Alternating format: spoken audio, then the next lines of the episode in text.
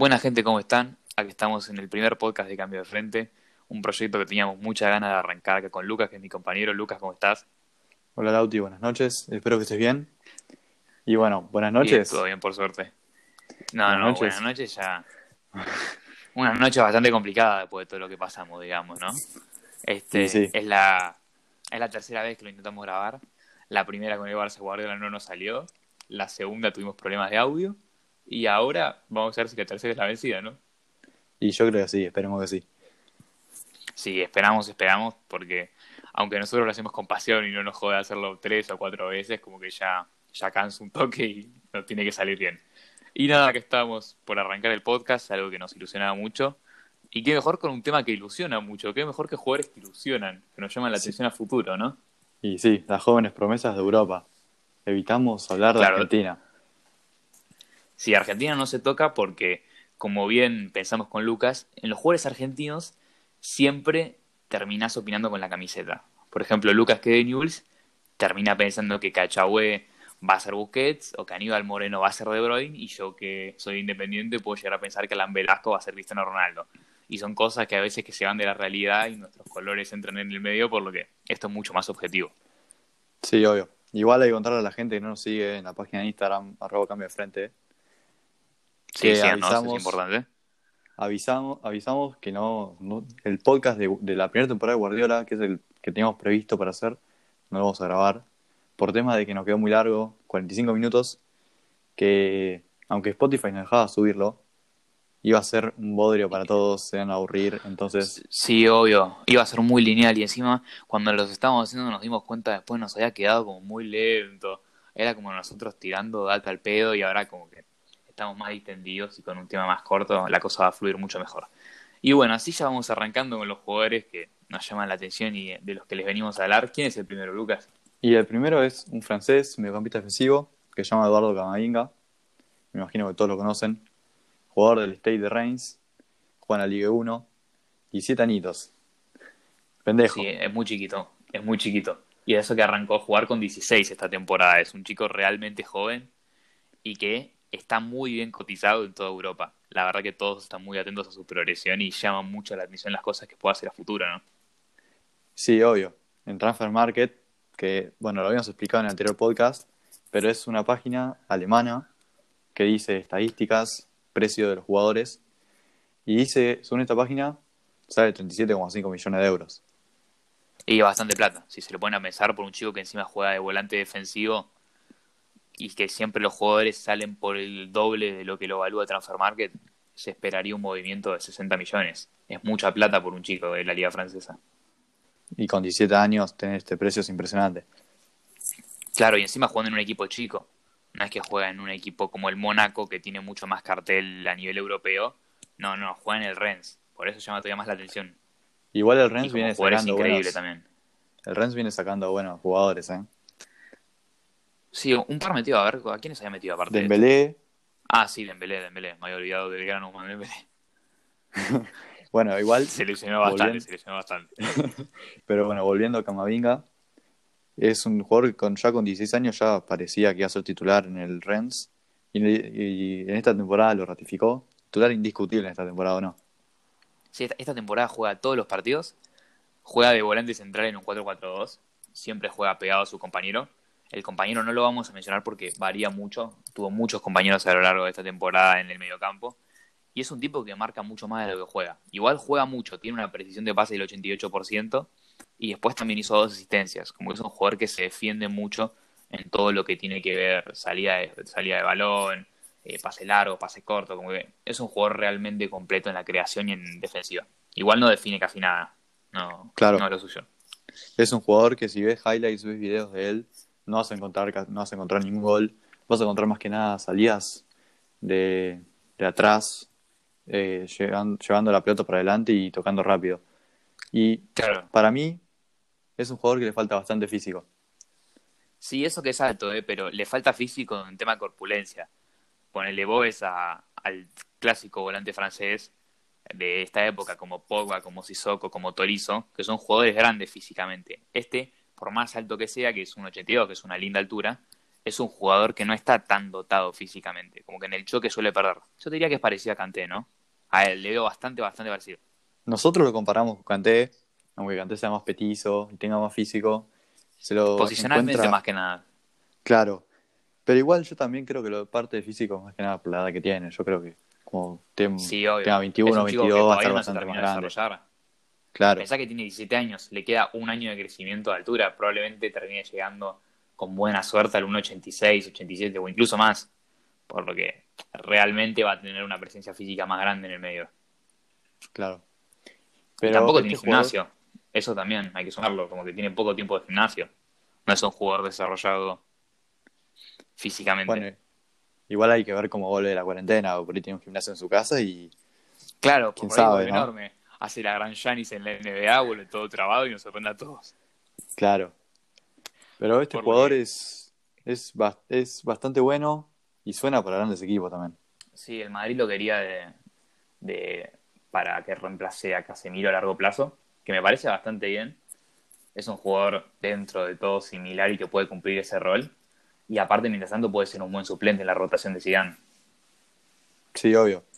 Yo sé que Florentino soñaba con traerlo con Pogba y tenerlos a los dos juntos en el medio, pero dudo que pase.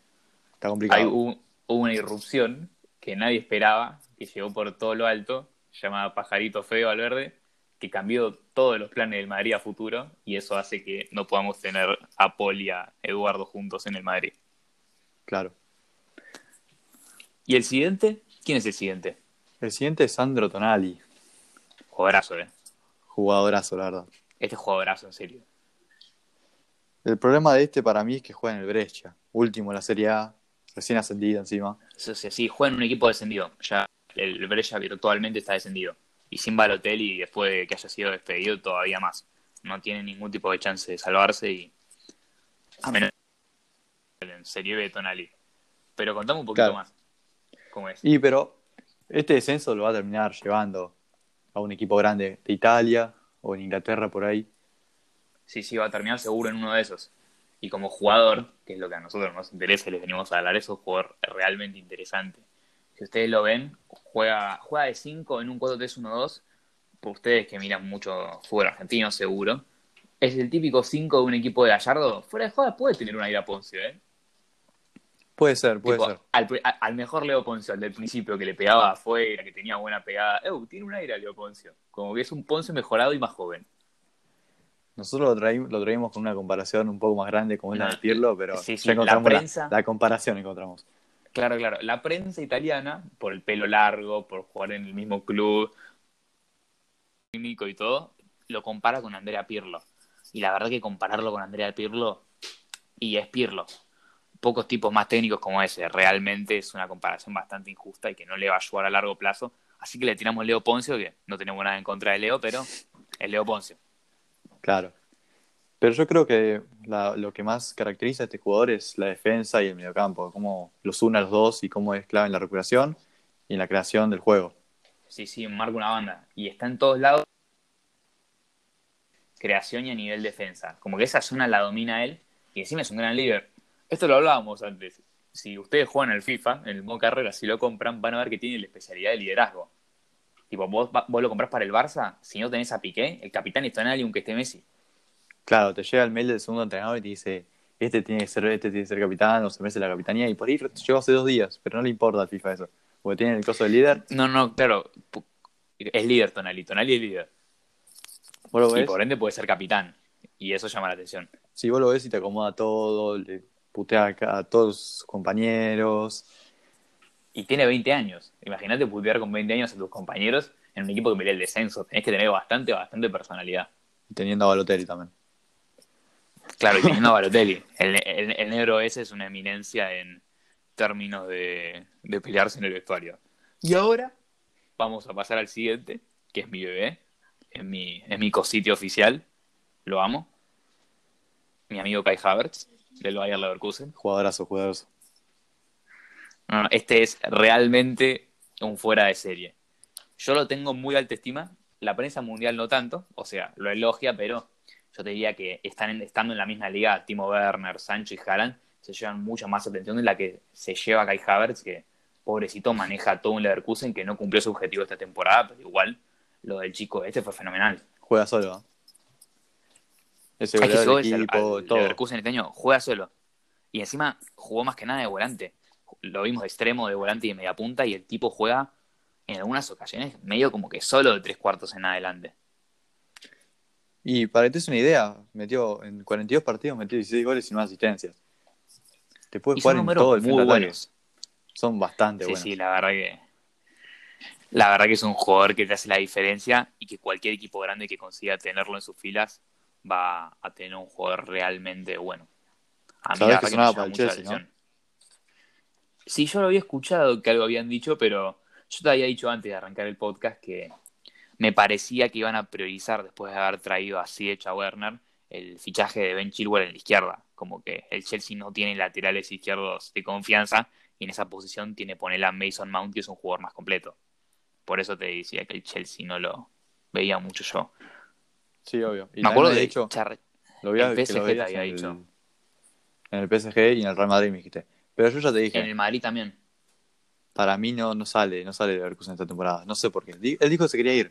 Vos me dijiste que dijo que se quería ir. Él, eh, no, Kai Havertz lo que dijo fue, antes de que termine todo, no volvió a hablar después de lo que pasó, pero lo que dijo él fue, yo el año que viene quiero jugar la Champions League. Y el otro día el Bayer Leverkusen confirmó que no juega Champions League. Por ende, Kai Havertz tiene un pie y medio afuera de la Bundesliga para mí. Porque el Bayern no lo va a fichar, el Leipzig tampoco, y probablemente termine o en el Madrid o en el Paris Saint-Germain. Y es que el problema es que sale 81 millones de euros y eso es lo que dice Transfer Market, pero pensaba que el precio de Transfer Market le hay que agregarle unos 30 palos más seguramente. Sí, sí, van a Entonces- ser como 120 millones. Es que sí, no hay, hay pocos equipos que pueden pagar esa cantidad de plata. Claro, y se Entonces- va a ir a alguno de esos dos equipos. Y también juega con Alemania este, que no lo mencionamos. Juega con la selección Claro. alemana. Jugó poco, Tienes- pero a nivel futuro va a ser un jugador importante en Alemania. Tiene 7 partidos en la selección alemana. Destacó Sí, mucho, destacó mucho en las selecciones menores, en las juveniles. Sí, es verdad. Cuando era chico tenía una progresión increíble cuando jugaba. Pero como que en la Mannschaft todavía no tuvo tanta posibilidad de mostrarlo. Como que injustamente para mí, está bien que era muy chico y era una apuesta bastante jugada. Pero la temporada que había hecho era por ahí para ir al Mundial de Rusia. Por ahí. Mm, para mí no llegaba al Mundial de Rusia. Es que el talento que tiene es enorme. Vos ves los partidos, está en todos lados en ataque. Hace de todo. Es un jugador que realmente te cambia un partido en un segundo. Es que lo vimos todos. Yo igual no vi mucho a Leverkusen, pero lo poco que vi y los videos que terminé viendo, es un jugadorazo que está literalmente en todos lados. Es que en todos los aspectos ofensivos es un jugador que realmente va más allá de todos los demás. Y otra cosita que tiene, que no lo mencionamos, es que es ambidiestro. Este es ambidiestro, o sea, mucha gente dice que es zurdo, pero maneja muy bien los dos perfiles. Realmente Sí, sí. tiene un dominio de las dos piernas muy bueno. Y aparte, otra cosita, mide un metro ochenta y nueve. Es enorme. Es una cosa enorme y encima es re completo. Es muy habilidoso. Sí. Es muy habilidoso, es muy completo. Te tira pases, te asiste, te, te- se puede sacar a dos, tres jugadores encima, eh, te mete goles, sale jugando, o sea, baja, no es que se quede arriba, anclado arriba y cuando se la dan empieza Claro, a jugar. es No, que no, puede jugar, baja puede jugar cualquier y te sale posición. jugando. Sí, sí, es como. Te diría que de la posición de interior para arriba puede jugar en cualquier posición de la cancha. Yo opino igual. Es un jugador que tipo tiene una versatilidad increíble. ¿Y a quién lo Está muy infravalorado igual. Sí, sí, sí, está muy infravalorado. Pero a vos a quién lo ves parecido. Yo lo veo muy parecido a Müller. O sea, técnicamente no. Pero Técnicamente no. en todo lo que tiene que ser con Pero- posicionamiento, sí. Müller te puede jugar también en cualquier lado de la cancha. Vos lo pones 9 y te rinde. Lo pones por derecha y te rinde. Por izquierda te rinde. Este flaco es igual. Claro, es muy parecido, pero este técnicamente con Müller tiene una diferencia bastante grande. Es mucho más jugador en todo lo que tiene que ver con manejo de la pelota, Sí, gambeta. Yo igual digo que Müller si no me gusta. así. Ah, yo sé que a vos Müller no te no me gusta gusta. Müller. A, a mí me parece un jugadorazo, pero no destaca por lo técnico, destaca por el posicionamiento. Lo de Havertz es mucho más técnico. ¿Vos a quién lo ves parecido?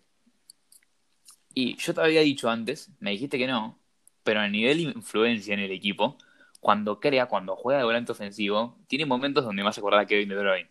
Mucho más ágil y con más gol, pero tiene sus momentos que me hace acordar de Bruyne. Está bien. Comparaciones son comparaciones. Yo para mí es Müller, vos para vos es Kevin De Bruyne. Está Es- bien. Claro, salimos por ahí. Y el que viene es el bebé no mío de Guardiola. De Pep. Sí, de Phil Pep. Foden. Jugadorazo. Un jugador con mucho futuro. Lástima que no juega. No juega lo que debería jugar. No, este sí que juega muy, muy poco. Más que nada, eh, considerando que tiene ya tres temporadas en el Manchester City. No es que arrancó este año y está arrancando a tener minutos. No, este lleva mucho, mucho tiempo. Desde que tiene Claro. 17 años que forma parte de la plantilla, después de ese gran Mundial Sub-17 que hizo con Inglaterra, que la rompió, no viene teniendo grandes oportunidades. Pero bueno, los elogios de Guardiola ahí están, ¿no? Sí, obvio. A comparación de los otros jugadores que tenemos en la lista y de los que ya mencionamos, es el que menos juega. Tiene 29 partidos. Pero aún así se las arregla para meter 6 goles y 8 asistencias en esos 29 partidos, que la mayoría son entrando de banco. Claro, no, no, no tiene continuidad. Y otra cosita que hay que considerar es que en el City, en las rotaciones, no, no hablamos de los titular, hablamos en las rotaciones, ya es complicado jugar. En el medio tenés a De Bruyne, a Gundogan, hasta esta temporada tenías a David Silva, tenías a Rodri, tenías a Fernandinho, son un montón de jugadores en el medio que te ocupan un puesto sí o sí que hacían que Phil Foden tuviese muy complicado destacar. Y arriba lo mismo, tenías a Sané antes de la lesión, a Sterling, a Bernardo Silva, a Marés, como que no era un club fácil para irrumpir. Claramente sí. Y, pero también yo creo que la salida de David Silva lo va a beneficiar porque todo el Sí, mundo, va a ser el todo el reemplazante, va a ser el reemplazante. todo el mundo lo comparaba con David Silva. Es que es igual, tipo físicamente, los dos son zurditos, pueden jugar por banda, son jugadores muy parecidos. La comparativa Sí, es, es bastante, bastante certera para mí. ¿Y te acordás lo que dijo Pep sobre él? Sí, sí, me acuerdo, me acuerdo. Decirlo vos, porque es bastante choqueante. Bastante Da para debate. eh. Sí, sí, sí, Y es mí- jugada. Y a mí, dejar afuera a un jugador que vos sabés que lo amo y que es mi ídolo, dejarlo afuera en esto es. Según Guardiola, para, según Guardiola, Foden es el jugador con más talento que vio en su vida. Dejando afuera a gente como Kevin De Bruyne, que lo está entrenando ahora, o gente que entrenó ya antes, como Xavi, Iniesta o Messi. O sea, decir que Phil Foden es mejor que Messi y es tirar manteca al techo, me parece. Como que primero tenés que esperar a que Phil Foden demuestre un poco más. Y técnicamente tampoco nos deslumbró tanto. Es un gran jugador, pero tampoco es alguien que nos ilusione del minuto uno. No es Mbappé cuando salió en el Mónaco, pero ni de cerca. No mostró ese nivel todavía. No, obvio no. Igual el otro día, también lo habíamos hablado antes, el otro día jugando contra Burnley, que ganó 5-0, el partido se selecciona al Kun, mete dos goles, y dos goles Sí. lindos. Hizo dos lindos goles, sí. Y ese partido como que lo vimos mucho más implicado en el juego del equipo. No es que entró dos segundos y aportó lo suyo un rato. No, no, acá realmente lo vimos parte del engranaje de Guardiola y funcionó bastante bien. Ahora, si eso lo va a hacer de forma constante la temporada que viene es medio incógnita. Obviamente, vas a pasar de jugar 29 partidos, dudo que termine jugando 42 como los otros jugadores. Contra el está jugó titular igual. Sí, sí, contra el Burnley juega titular. Y igual la temporada que viene vas a ver que va a tener más minutos por la salida de Silva. Yo creo que se va a sentar como titular al principio y en caso de no rendir, Guardiola va a tener que salir a buscar otro interior porque no tiene otros jugadores ahí. O sea, Gundogan no le convence y es Foden o Foden, me parece. Claro. El problema de este, igual más que nada, para mí, además de los minutos, el problema de Foden es la selección. La tiene bastante complicado en la selección. En la selección es muy difícil que juegue. Ya la tenía difícil desde antes, porque ya estaba Dele Alli, que era un jugador que parecía consolidado. Pero hubo otras dos irrupciones de jugadores que tuvieron minutos en equipos fuera del Big Six que realmente lo superaron y que a corto plazo van a ser muy difícil que Finn Foden tenga oportunidades, que son Jack Grealish y James Madison de Leicester. Son dos jugadores realmente malos. Y Y Jack Grealish mí- juega solo en el Aston Villa. Jack Grealish me encanta, es un jugadorazo. Juega en un equipo que no juega literalmente a nada, en serio. El Aston Villa puesto no tiene cero puntos por él. Tipo, está en puesto de descenso descenso de Aston Villa. con todo lo que hace Grealish. Como Y que encima, no merecería descender. Y encima es el capitán. además, pero pará, encima de Aston Villa gastó una buena cantidad de plata este verano. Claro, gastó 20 millones en Wesley, el delantero brasileño, que una plata bastante mal invertida. Pero pareció una temporada en la que Aston Villa se tenía que salvar tranquilo y quedar en mitad de tabla, no estar ante último peleando el descenso. Y igual, O sea, es como si juega solo, hace todo Jack Grealish y es impresionante. Claro, y eso a Foden se le va a complicar con un tipo como Jack Grealish que yo estoy seguro que si la Aston Villa desciende va a terminar jugando en primera la temporada que viene. Y eso sería Jack Grealish en un equipo Big Six. Y Jack Grealish en un Big Six, agárrate. Obvio. Y hablando de ingleses, que Celo- pasar al siguiente jugador.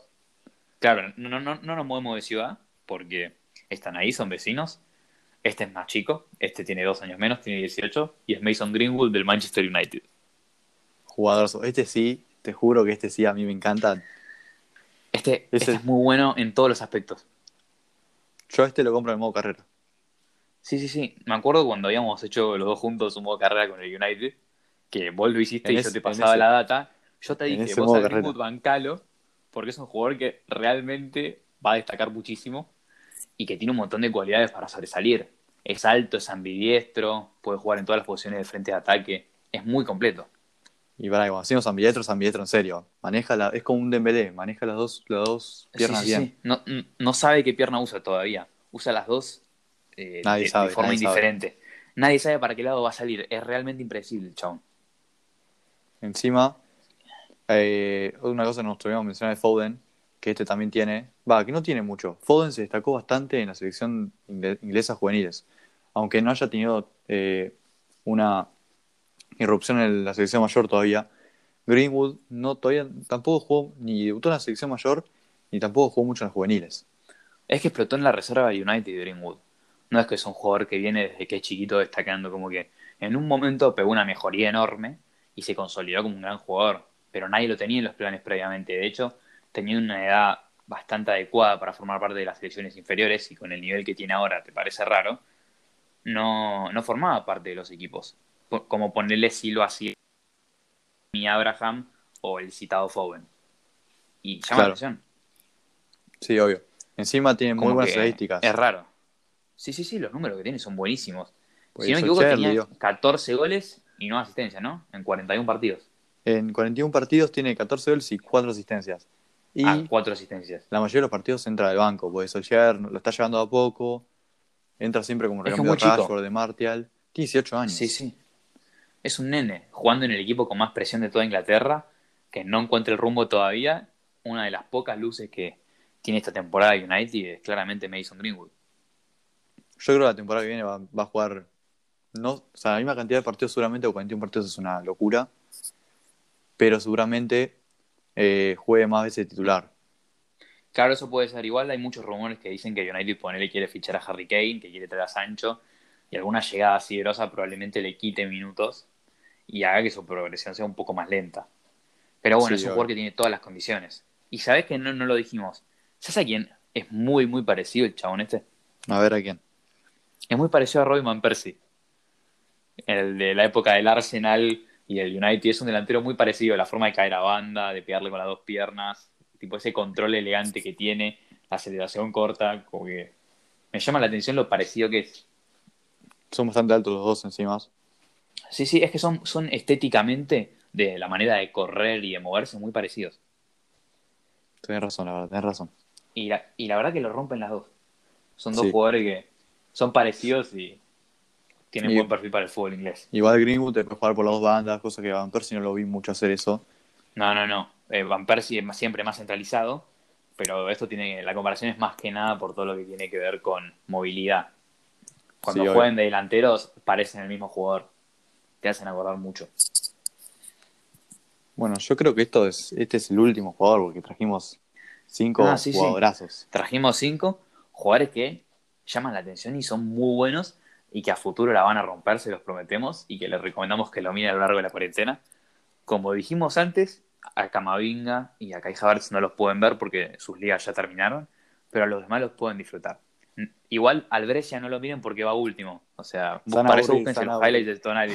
Son, son- son partidos de mierda, no, no vean los partidos de Brescia. Los demás sí. Pero los partidos del United y del City, yo los estoy viendo ahora, son tan picantes, Claro. tan buenos. tan Y ahí buenos. pueden ver a Foden y pueden ver a Mason Greenwood y disfrutarlos. Pero a Tonali no. Pobre mi, mi chico Tonali no. Sabemos también que, que...